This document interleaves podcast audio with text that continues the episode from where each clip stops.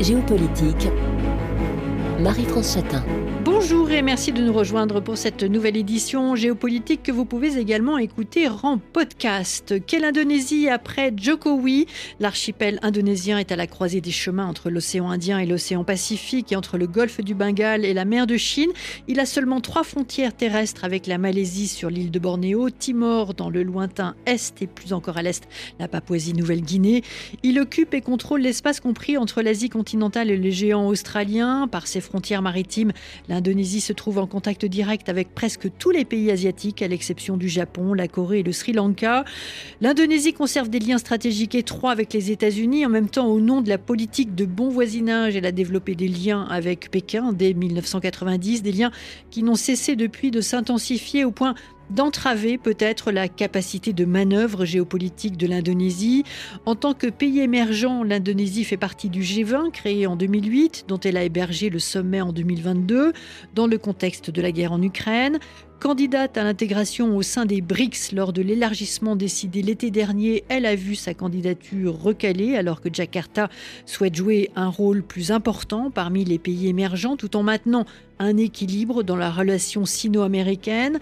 En 2023, l'Indonésie présidait l'ASEAN, l'association des pays d'Asie du Sud-Est, est à la peine en raison de sa position attentiste sur fond de centralité, neutralité et non-alignement dans un contexte de montée en puissance de l'Indo-Pacifique, concept auquel l'Indonésie est particulièrement intéressée. Regard sur l'Indonésie dans son environnement régional et sa place sur l'échiquier mondial avec nos invités par téléphone.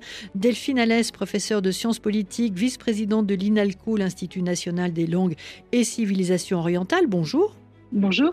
En studio, Françoise Nicolas, conseiller du Centre-Asie de l'IFRI. Bonjour. Bonjour. Et par téléphone, Rémi Madinier, historien de l'Indonésie contemporaine, directeur de recherche au CNRS au sein de l'Institut d'Asie orientale de l'ENS Lyon. Bonjour. Bonjour. Le plus grand État archipélagique est de facto un carrefour des flux maritimes entre les océans Indien et Pacifique et entre les continents asiatiques et australiens. Est-ce que, euh, Françoise Nicolas, l'archipel qui était destiné à être une grande puissance maritime est effectivement ou pas une grande puissance maritime? De manière paradoxale, euh, l'Indonésie n'est sans doute pas une grande puissance maritime. Et pourtant, le président Jokowi avait lancé un projet qui s'appelait Maritime Fulcrum, qui montrait justement la centralité de l'Indonésie mais ça n'a pas été véritablement suivi par quoi que ce soit de très très concret ou constructif. Mmh. Donc parler de l'Indonésie comme une puissance maritime, je pense que c'est un, petit peu exagéré. Mais je pense que ça correspond simplement au fait que l'Indonésie, en réalité, et sous Jokowi, en tout cas dans ses débuts, n'avait pas vocation à être une puissance internationale, à jouer un rôle important sur l'échiquier international. Jokowi, certains lui ont reproché, était beaucoup plus intéressé par la question intérieure, n'avait mmh. absolument aucune euh, expérience en matière euh, internationale. Je pense que c'est aussi pour ça qu'il n'y a pas un rôle très important de l'Indonésie sur la scène internationale. Donc l'international, d'une certaine manière, qui euh, vient tout de même euh, appeler euh, l'Indonésie à se réveiller d'une certaine manière. On sait, étant donné sa situation géographique, la place de l'Indonésie dans l'Indo-Pacifique, la relation aussi avec la Chine. On n'a pas parlé beaucoup de la Chine en filigrane dans l'émission d'hier, quand on a parlé du bilan économique des deux mandats de M. Jokowi. La Chine très présente et de quelle manière, Delphine Alès, euh, en Indonésie? Alors, la Chine est évidemment un partenaire euh, économique et de plus en plus un partenaire euh, politique très important pour l'Indonésie. Mais il faut bien souligner que l'Indonésie est un grand pays qui a une capacité d'autonomie vis-à-vis de son grand voisin, contrairement à ce qui peut être le cas de plus petits pays membres de l'ASEAN comme le Cambodge ou le Laos qui sont dans une situation de dépendance vis-à-vis de la Chine. Ce n'est pas le cas de l'Indonésie. L'Indonésie est plus courtisée par la Chine qu'elle naît dans une situation de dépendance. Et les dirigeants indonésiens sont assez prudents d'ailleurs quant au fait, comme ils le font euh, depuis l'indépendance, hein, dans le cadre euh, de cette euh, politique dite de non-alignement de l'Indonésie, ils sont très prudents de ne pas mettre tous leurs œufs dans le même panier en matière de coopération internationale. Par exemple, on va assez prudemment flécher les investissements chinois sur des zones qui ne sont pas considérées comme stratégiques du point de vue de la relation avec la Chine, en évitant autant que possible, par exemple, d'accepter euh, ou de faire venir des investissements chinois près des zones disputées, puisque même si l'Indonésie n'a pas ouvertement un contentieux territorial avec la Chine comme d'autres pays de la région, le Vietnam ou les Philippines, il y a quand même un certain nombre de frontières maritimes qui sont disputées, et d'ailleurs de manière de plus en plus virulente entre les deux pays, au large euh, du tout petit archipel des îles Natuna, au nord de l'Indonésie. Il y a euh, recoupement entre les frontières officielles chinoises et entre les frontières officielles euh, indonésiennes, ce qui a d'ailleurs conduit le gouvernement indonésien à renommer ce qui est finalement euh, la zone sud de la mer de Chine méridionale pour la plupart des acteurs internationaux. Du point de vue indonésien, aujourd'hui, c'est devenu la mer des Natunas. C'est une manière de réaffirmer la propriété nationale sur ce territoire. Donc c'est une relation qui est ambivalente, très étroite sur le plan euh, économique, mais avec une certaine prudence euh, de la part des dirigeants indonésiens pour ne pas se retrouver dans une situation de dépendance qui les conduirait à faire des concessions, en particulier du point de vue euh, de ces disputes territoriales. Alors, euh, partenaire économique, euh, on l'a compris, et euh, on peut rappeler aussi que les investissements chinois en 2022 atteignaient, je parle sous votre contrôle, Françoise Nicolas, les 8 milliards de dollars. C'est quatre fois plus que ceux de l'Amérique et que la part des exportations de l'Indonésie vers la Chine et Hong Kong est passée de 12% en 2014, donc au début du mandat de Jokowi, à 22% en, 2000, en 2022. Delphine Alès, vous parliez de la Chine comme d'un partenaire économique, mais également d'un partenaire politique. Oui, c'est le cas dans un contexte où euh, la Chine, en tant que grand pays émergent sur la scène internationale, joue beaucoup sur le référentiel du Sud global pour essayer de former euh, des convergences, je ne parle pas de coalition, mais des convergences politiques en dehors des pays qui pourraient avoir des positions contre-hégémoniques euh, similaires. Ceci dit, euh, même si on peut trouver euh, des formes de convergence entre la Chine, l'Indonésie et d'autres grands pays émergents euh, pour contester ce qui est considéré comme étant une hégémonie occidentale et en particulier états-unienne sur la scène internationale ou au sein des institutions, des instances multilatérales globales, ça ne se traduit pas, ça ne se manifeste pas par des positions communes sur des enjeux très concrets, euh, sur les questions environnementales, euh, sur les questions de transition euh, climatique, sur les questions de conflits internationaux. La Chine et l'Indonésie ont rarement des positions convergentes et ce ne sont pas des positions qui sont d'ailleurs concertées préalablement à leur vote, par exemple, à l'Assemblée générale des, des Nations unies. Donc il y a des convergences, mais qui sont plutôt dans un référentiel opportuniste du point de vue des dirigeants indonésiens. La Chine aurait bien aimé euh, que l'Indonésie soit un partenaire beaucoup plus actif dans le cadre euh, des routes de la soie maritime, ce grand projet mm. de construction d'infrastructures euh, pour relier la côte est de l'Afrique à la Chine et contrôler les voies d'approvisionnement, en particulier logistique et, pétrolière. Mais là encore, l'Indonésie affiche une certaine prudence mm. et donc ne s'engage pas de plein pied dans ce projet-là. Elle ne le fait que là où elle y voit un intérêt euh, du point de vue de l'accélération des projets d'infrastructure qui sont déjà prévus par le gouvernement indonésien. Il ne s'agit pas euh, de mener des projets qui n'auraient pas été euh, préalablement décidés. Rémi Madinier, oui, je crois que sur ces questions, euh, euh, peut-être euh, on, peut apporter un, petit éclairage historique qui permet un peu de mieux comprendre cette, cette posture parfois un petit peu étonnante de, l'Indonésie. L'Indonésie, ça a été pendant très longtemps un monde creux, coincé entre l'Inde et la Chine, et c'est un, monde, un archipel qui a, qui a reçu cette, cette double influence depuis, depuis des siècles, voire depuis deux, deux millénaires. Et cette, cette posture qui fait que l'Indonésie a été profondément influencée par ces deux grandes aires de, de civilisation, elle, est encore quelque part gravée, je dirais, dans, dans l'identité de l'Indonésie, qui a eu longtemps plus, euh, j'irais à cœur de, de, de, se, de se préserver de, de, de ces influences, euh, ou du moins de, de ce qui pourrait euh, ressembler à des, à des, des impérialismes, euh, que euh, de véritablement s'ouvrir vers le monde. Alors, il y a eu des exceptions, bien sûr. il y a eu une exception flamboyante avec Sukarno, qui a été à l'origine de ce qui a donné le, le mouvement des, des non-alignés, quelqu'un de très très actif sur la scène internationale. Il y a eu également l'ouverture par Suarto vers les États-Unis, le choix économique d'une adhésion complète au bloc occidental. Mais depuis la réformatie, on sent bien que l'Indonésie a plutôt cherché à consolider son, son espace intérieur, à, le maîtriser. il y a eu quand même de, des victoires importantes, comme par exemple la reconnaissance du statut d'État archipélagique qui, euh, euh, qui lui donne euh, je dirais, cette, qui nourrit un petit peu ou qui fonde cette ambition d'un État maritime.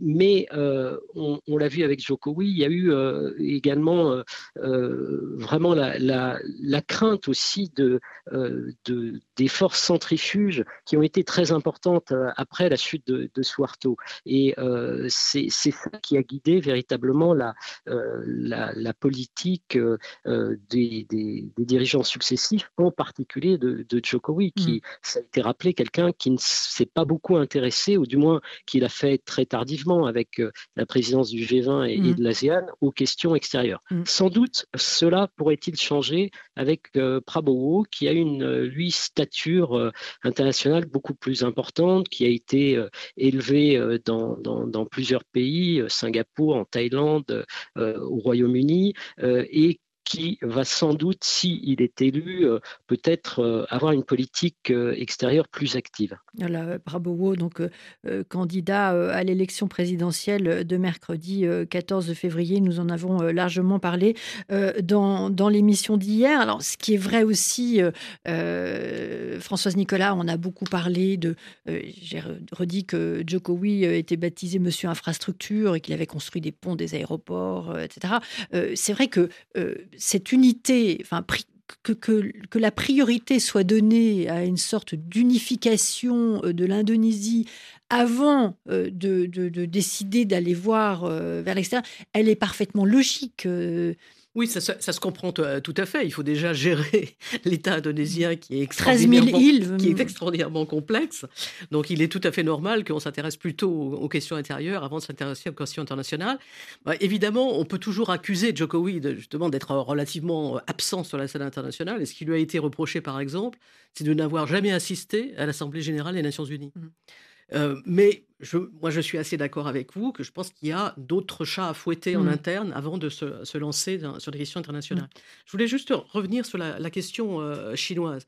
Alors, ce qui est assez intéressant, c'est que dans la campagne actuelle, la question de la Chine n'a absolument pas été euh, abordée. Donc, ça n'est pas une question qui a été mise en avant par les, euh, par les candidats, le positionnement vis-à-vis de la Chine. Et sur ce point-là, c'est une différence majeure par rapport aux élections antérieures, mmh. où on avait accusé Jokowi, par exemple, d'avoir été trop euh, sympathique et trop positif mmh. à l'égard de la Chine, et finalement d'avoir donné des emplois aux Chinois au détriment des, Indonésiens. Mmh. Ce, ce débat-là n'est absolument exclu de la campagne actuelle. Cela étant, je pense que les différents euh, acteurs, les différents candidats plutôt, sont euh, à peu près tous sur la même ligne, et c'est ce qu'expliquait Delphine Alès tout à l'heure, c'est-à-dire une, sorte de ligne de crête très difficile à maintenir d'ailleurs, où on maintient des relations étroites avec la Chine, en tout cas sur le plan économique, sans, mais parallèlement, on maintient également des relations très étroites avec les États-Unis et l'Occident de manière générale. Donc on ne met pas tous les œufs dans le même panier, mmh. on essaie de maintenir les, deux en même temps, ce qui n'est pas aisé. Mmh. Et peut-être là, l'Indonésie se fait-elle des illusions justement sur sa capacité à maintenir la Chine à distance? C'est ce qu'elle essaie de faire, elle essaie de tirer le meilleur parti de ses relations économiques avec la Chine sans tomber pour autant dans l'orbite chinoise je ne suis pas sûr que cette posture soit tenable à, long terme. Ils peuvent avoir l'illusion qu'ils y parviennent, mais là, l'avenir nous dira si c'est véritablement faisable, si c'est véritablement réalisable. Ça n'est pas si sûr que mmh. ça. C'est quelque chose vraiment à, surveiller parce que la Chine étant ce qu'elle est et les intentions de la Chine étant ce qu'elles sont, euh, il n'est pas sûr que ça soit alors après ça, c'est peut-être alors plein plein d'éléments euh, à dire. Maintenir la Chine euh, à distance en même temps, et vous l'avez dit, euh, l'Indonésie cherche à ne pas mettre tous ses œufs dans le même panier. C'est vrai sur le plan économique, c'est vrai également sur le plan sécuritaire, puisque Jakarta a veillé à renforcer ses liens sécuritaires économiques avec l'Amérique et ses alliés. On va en parler. les plus grands fournisseurs d'équipements militaires à l'Indonésie sont la Corée du Sud, l'Amérique et la France. On va en parler également. Euh, mais construire des liens économiques avec l'Amérique, ça a été plus difficile. Elle est très intéressée, je parle sous votre contrôle, Françoise Nicolas, l'Indonésie a euh, signé un accord commercial avec les États-Unis qui inclurait les métaux euh, afin de vendre à un meilleur prix le, nickel aux États-Unis et être moins dépendant de la Chine. Mais là, le gouvernement américain est aussi inquiet de la domination de la Chine sur l'industrie du, nickel euh, indonésien. Donc, Delphine Alès, la, question et la, la rivalité sino-américaine pour l'Indonésie, essayer de trouver un équilibre dans cette rivalité, c'est un vrai sujet. C'est un vrai sujet dont jusqu'à présent les dirigeants indonésiens ont plutôt essayé de tirer parti, c'est-à-dire qu'ils ont, euh, de manière très explicite d'ailleurs, euh, essayé de faire monter les enchères d'une certaine manière pour ces deux grands partenaires euh, qui considèrent que l'Indonésie est, et je reprends les termes des dirigeants indonésiens, un pivot dans la région, dans le contexte du développement d'une stratégie indo-pacifique par les États-Unis. L'Asie du Sud-Est en général et l'Indonésie au milieu est un partenaire fondamental dans le contexte des routes de la soie maritime la Chine, l'Indonésie est également un partenaire fondamental. Et donc, les dirigeants indonésiens ont plutôt joué euh, sur les deux tableaux pour essayer d'augmenter euh, les investissements extérieurs et de multiplier leurs partenariats, encore une fois, avec l'idée de ne pas se mettre en dépendance. Maintenant, comme le dit Françoise Nicolas, c'est peut-être euh, une stratégie qui atteint ses limites. c'est assez intéressant de voir comment les candidats contournent la question dans le cadre de cette campagne électorale. On a deux candidats, les deux qui sont dans la lignée du président sortant, qui reprennent un vieux slogan du président précédent d'ailleurs, qui est l'idée que l'Indonésie euh, a vocation à avoir mille amis et zéro ennemi, ce qui est une manière de ne pas choisir euh, et de ne pas prendre position, y compris sur les sujets euh, les plus clivants sur la scène internationale. On a un troisième candidat qui affiche une position qui est un peu différente des autres, puisqu'il est le seul, Anis Basvedan, à privilégier l'idée d'une politique extérieure qui serait fondée sur des principes euh, qui consisterait à replacer l'Indonésie à l'avant-garde finalement d'une forme de progressisme sur la scène euh, internationale qui promouvrait euh, notamment les droits humains, la démocratie et des valeurs qui sont assez proches des valeurs universelles. Et de manière intéressante, Anis Basvedan l'a dit à plusieurs reprises, l'Indonésie devra faire des choix parmi ses partenaires. Hmm. Sauf qu'il n'est pas clair sur les choix qui devront être faits. Euh, on peut présupposer, encore une fois, qu'il irait plutôt au regard de ce qu'il promeut comme valeur euh, du côté euh, d'un rapprochement avec l'Occident, mais il ne le dit pas de manière explicite. Alors, il faut dire aussi. Peut-être un autre élément pour terminer. qui est important sur ce sujet à l'égard de cette campagne, c'est la première fois dans une élection indonésienne que les questions internationales prennent une telle place. Tous les candidats semblent avoir compris ou concevoir le fait que pour se poser en homme d'État, il faut aussi avoir un discours sur les questions internationales. Et c'est la première fois euh, que, par exemple, la première rencontre, le premier, euh, euh, la première présentation publique des débats, des, des programmes des candidats porte sur les questions de relations internationales. C'est tout à fait inédit. Oui, effectivement, il y, a une, il y, a une différence très très nette là entre Prabowo et, et Ganjar d'un côté et Agnès de l'autre. Euh, effectivement, Agnès pousse une diplomatie qui serait fondée sur les valeurs mmh et il s'oppose à la diplomatie économique qui était euh, la marque de fabrique en réalité de, de Jokowi et qui serait reprise éventuellement si Ganjar, enfin qui serait reprise par Prabowo bien évidemment et éventuellement aussi par, euh, par Ganjar qui sont là pour le coup sur la, sur la même ligne. Et là on a une, véritable euh, différence. Il y a par ailleurs hein, assez peu de différence entre les différents mm. candidats, mais là c'est un point sur lequel mm. ils ont une vision très très très très différente. Rémi Madinier, je sais que vous souhaitez rajouter quelque chose. Alors de façon un peu succincte, il nous reste une minute avant la fin de cette première partie d'émission. Oui, alors très rapidement, je crois qu'effectivement, il il y a une différence, mais qu'il faut lire aussi euh, euh, au prisme de la politique euh, intérieure. Anis Basvedan a, a curieusement pris la place de l'alternative libérale et démocratique à, à Prabowo, ce qui était à l'origine le, le, positionnement de Ganjar. Et sachant cela, et se sachant également possiblement euh, attaqué sur euh, la question euh, de l'islamisme, la question plutôt d'une pratique illibérale du pouvoir. Il, accentue aussi ce positionnement en, politique extérieure en se, présentant quasiment comme le champ des droits de l'homme, ce qui n'était pas à l'origine évident, mais qui pourrait lui permettre de rassembler les, déçus de, de, Jokowi qui ne veulent pas voter pour Prabowo et, et, le fils de mm. Jokowi. Rémi Madini, on vous retrouve ainsi que Delphine Alès et Françoise Nicolas après le journal. À tout de suite.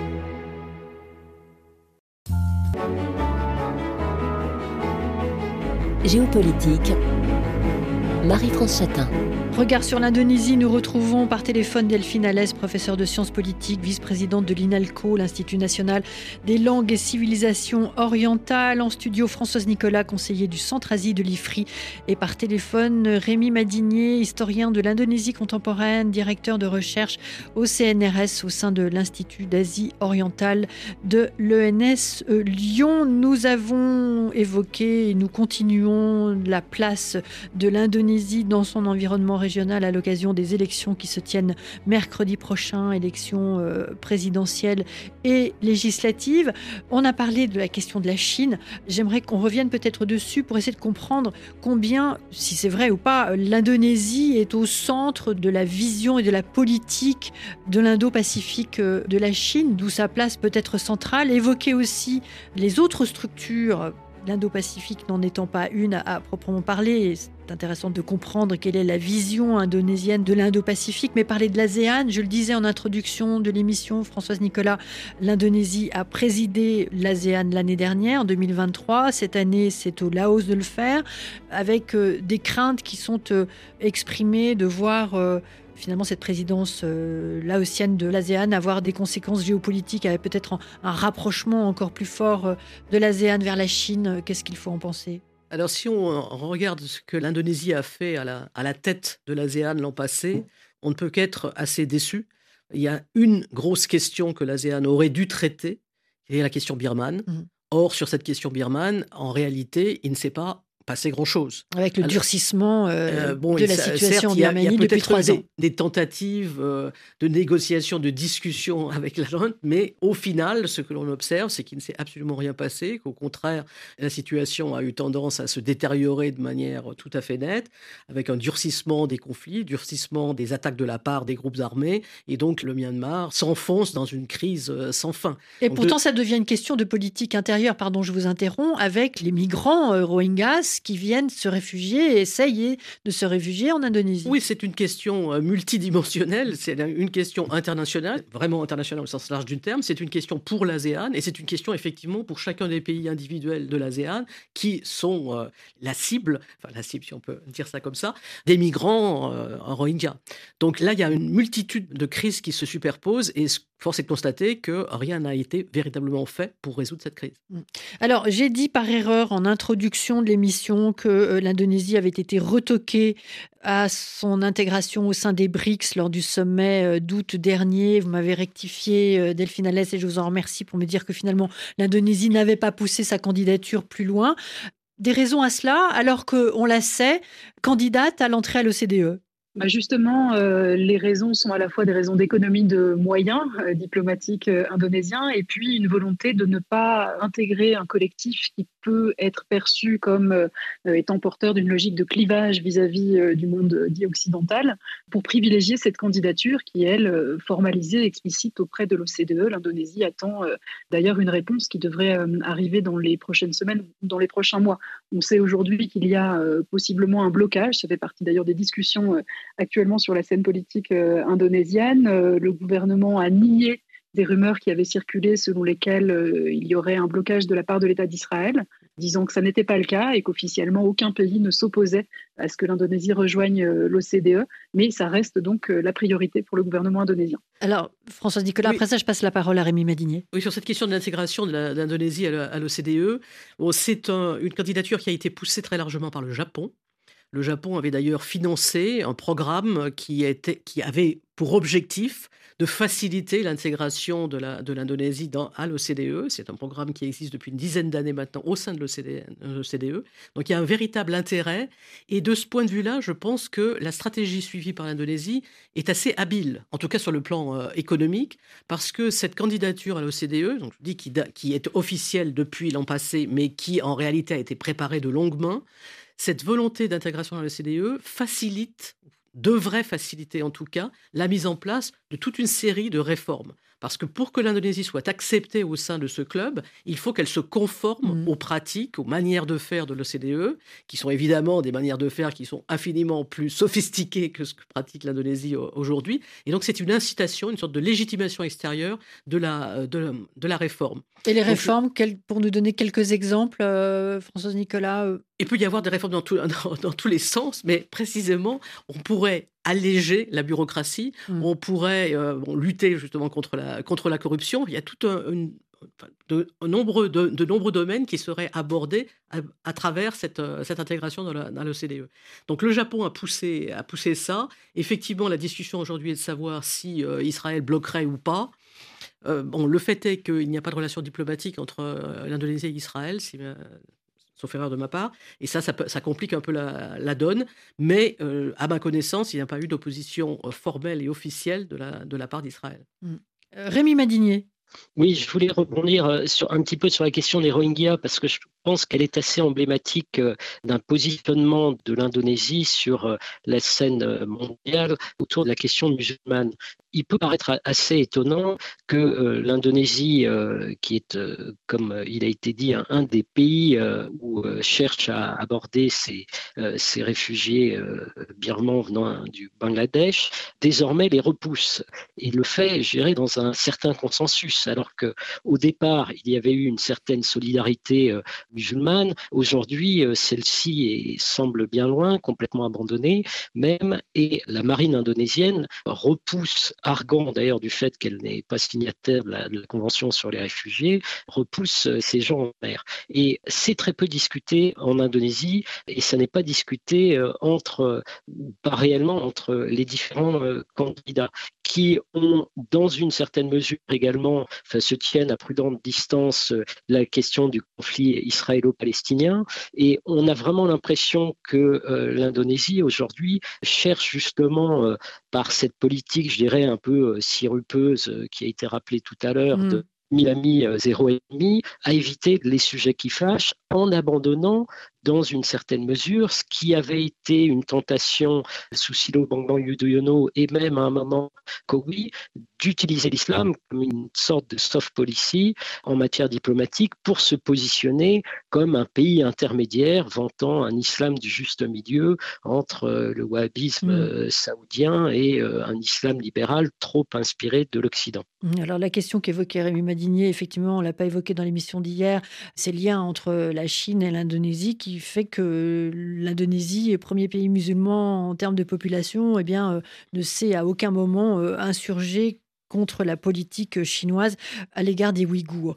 J'aimerais qu'on aborde la question de la... Alors, tout ça est un petit peu mélangé, mais voilà, on a évoqué euh, l'ASEAN et le bilan euh, de la présidence indonésienne de l'ASEAN l'ASEAN qui pose question, en tout cas, on s'interroge sur la place de l'ASEAN, euh, eu égard à son absence de prise de position sur bon nombre de sujets. Alors, est-ce que euh, finalement, ce partenariat qui s'appelle le Quad, qui inclut euh, les États-Unis, euh, l'Australie, l'Inde et le Japon, je parle sous votre contrôle, Françoise Nicolas, et AUKUS sur les histoires, euh, alors qui réunit la Grande-Bretagne, les États-Unis et l'Australie. On en a beaucoup parlé avec la question de vente de sous-marins français qui ne s'est pas faite euh, à l'Australie au dernier moment. Est-ce que tous ces accords, tous ces partenariats sont une façon de détourner l'ASEAN, qui manque de prise de position? En tout cas, c'est ce qui vraiment ressort de tous ces sommets successifs et ces présidences successives. Ça nous permet aussi de parler et d'évoquer la relation de l'Indonésie avec les États-Unis et puis l'Union européenne et au sein de l'Union européenne, la France. Je ne sais pas qui veut commencer. Françoise Nicolas. Je pense que les objectifs des différents groupes euh, auxquels vous avez fait allusion, euh, Quad, AUKUS, ne sont pas du tout les mêmes que ceux de l'ASEAN. L'ASEAN veut être un partenaire dans une vaste zone, il peut être le partenaire avec d'autres groupes, justement. Donc l'ASEAN se présente toujours comme étant central dans la, Mm. dans la région, c'est le fameux concept de la centralité de l'ASEAN, mais l'ASEAN en tant que tel n'est pas un acteur aussi clair que, par exemple, le Quad ou AUKUS. On ne parle pas du même niveau d'engagement ou d'action, en quelque sorte. Donc je pense que là, on... euh, il est assez compliqué de voir comment tout ça s'articule parce que on ne parle pas de la même chose en réalité. Delphine Alès.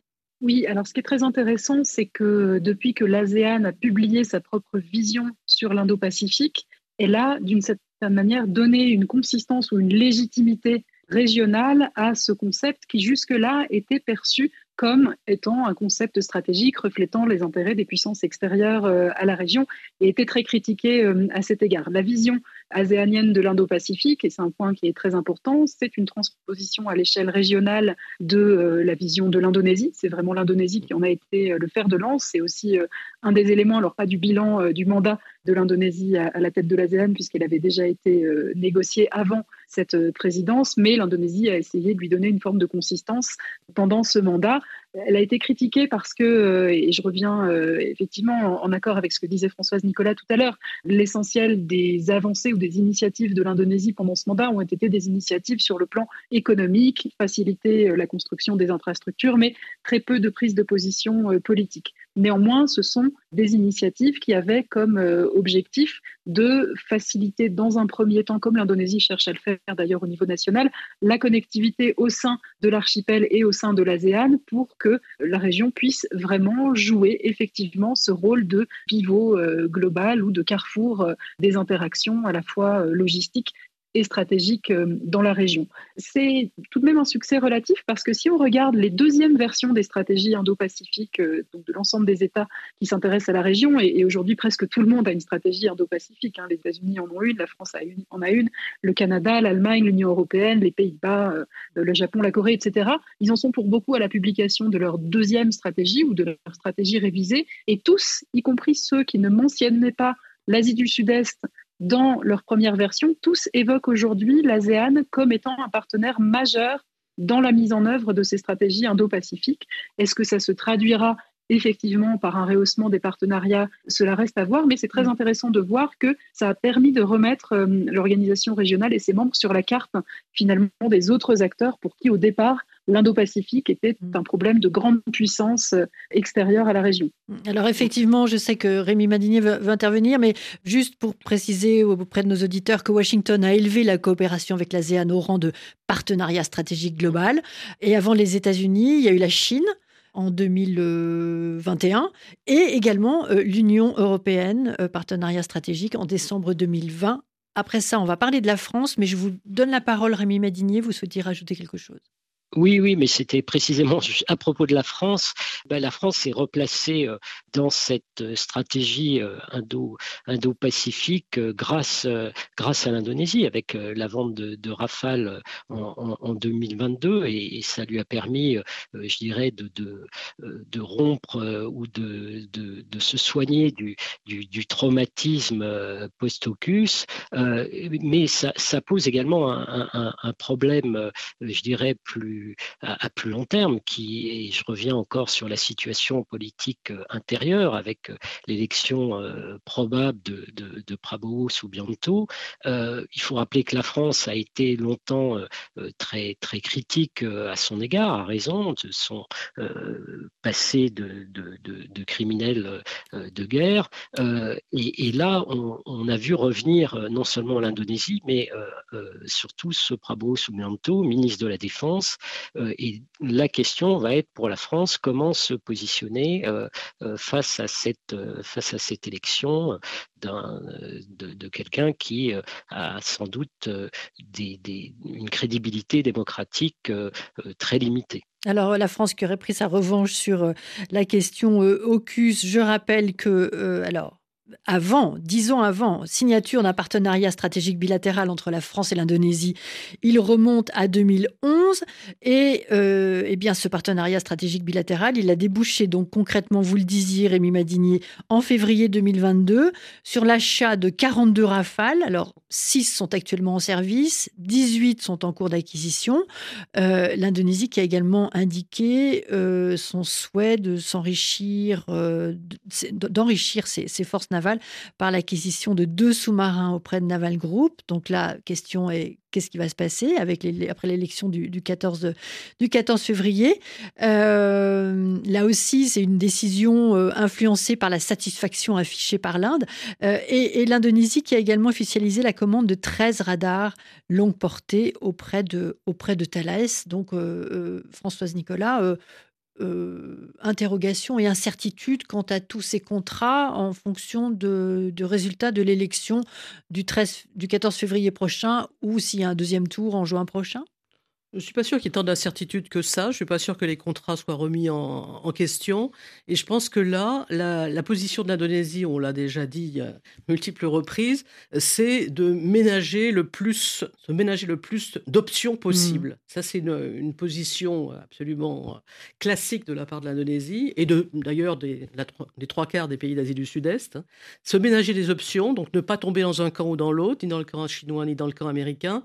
Et s'il y a d'autres options encore, c'est encore mieux. Et donc là, il y a clairement une opportunité pour l'Union européenne et pour la France euh, aussi. Et là, je pense qu'on on peut tirer parti de cette volonté de diversification des partenariats de la part de l'Indonésie. Alors, c'est ce mmh. qui est fait dans le, domaine de la, sécurité et de la défense. Et bon, on, verra effectivement s'il il y a une remise en question ou pas, mais à mon avis, il y a peu de chances que les, les choses soient remises mmh. en question complètement. Alors, on n'a pas beaucoup parlé des États-Unis. Qu'est-ce qu'on peut dire de la relation entre l'Indonésie euh, et les États-Unis, euh, Delphine Alès? Et puis de l'Indonésie avec ses, avec ses voisins. Euh, on a parlé hier du, métro, pas du métro, du train à grande vitesse, et du métro aussi, du train à grande vitesse qui a été construit récemment. C'était le Japon qui était, en tout cas, il était en compétition avec la Chine. et finalement, c'est la Chine qui l'a emporté sur ce, sur ce dossier et le Japon qui, par ailleurs, avait euh, euh, des relations euh, avec l'Indonésie très, très, très fortes ces années passées. Tout cela bouge évidemment, mais bon, sur la relation avec les États-Unis, Delphine Alès, qu'est-ce que vous pouvez nous dire? C'est une relation qui, sur le plan euh, historique, euh, a évolué hein, de manière euh, diamétralement opposée. c'est une relation qui était très tendue sous la présidence, ou à la fin de la présidence, en tout cas, du premier président indonésien, Sukarno. Il y a ensuite eu un rapprochement opportuniste très fort, très marqué pendant la dictature de Suharto, qui s'est détourné des États-Unis à la fin de sa présidence, notamment dans le contexte des très fortes critiques et du boycott, même hein, des ventes d'armes ou de la coopération militaire euh, avec l'Indonésie par les États-Unis euh, dans le contexte des exactions qui étaient menées au, Timor euh, oriental. Et puis, depuis le changement de, régime, qui a été d'ailleurs très fortement poussé par la secrétaire d'État à l'époque américaine Madeleine Albright, il y a un rapprochement qui est plutôt sur fond de, pragmatisme. Les mm. États-Unis sont un partenaire économique et, politique important.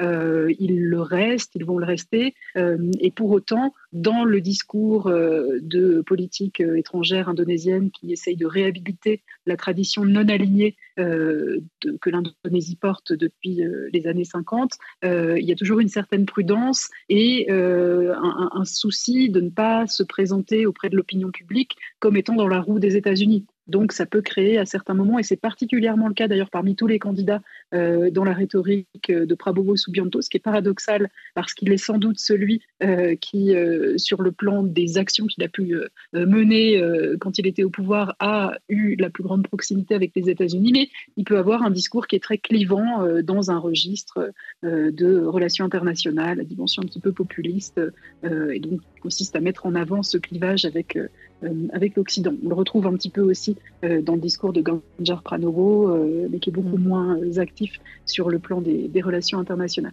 Mm. Françoise Nicolas, très rapidement, et en guise de conclusion finalement. Un, dernier mot. il y a un, partenaire qu'il ne faut absolument pas oublier, c'est le Japon. On vous avez dit tout à l'heure que le Japon, effectivement, avait perdu le contrat sur le train Bandung-Jakarta, mais il y a une prolongation de, ce, de cette voie ferrée, au-delà, jusque vers Surabaya, et là, ce sont les Japonais qui sont à la manœuvre. Donc les Japonais ne se déclarent pas, perdus, mm. euh, perdants, et je pense qu'ils sont toujours là, toujours très actifs, et il faut compter sur eux aussi. Alors mm. évidemment, leur présence est beaucoup plus diffuse et beaucoup plus mm. discrète, mais c'est un partenaire très important pour l'Indonésie. Merci euh, à chacun pour vos éclairages tout à fait intéressants sur euh, l'Indonésie et son contexte régional. Françoise Nicolas, je rappelle que vous êtes conseiller du Centre-Asie euh, de l'IFRI. Euh, Delphine Alès, vous étiez avec nous par téléphone, professeur de sciences politiques, vice-présidente de l'INALCO, l'Institut national des langues et civilisations orientales. Et Rémi Madinier, historien de l'Indonésie contemporaine, directeur de recherche au CNRS au sein de l'Institut d'Asie orientale de l'ENS de Lyon. Géopolitique était signé Marie-France Chatin, Cécile Lavolo et Jérémy Boucher. Vous êtes bien sur RFI, place au Journal Afrique.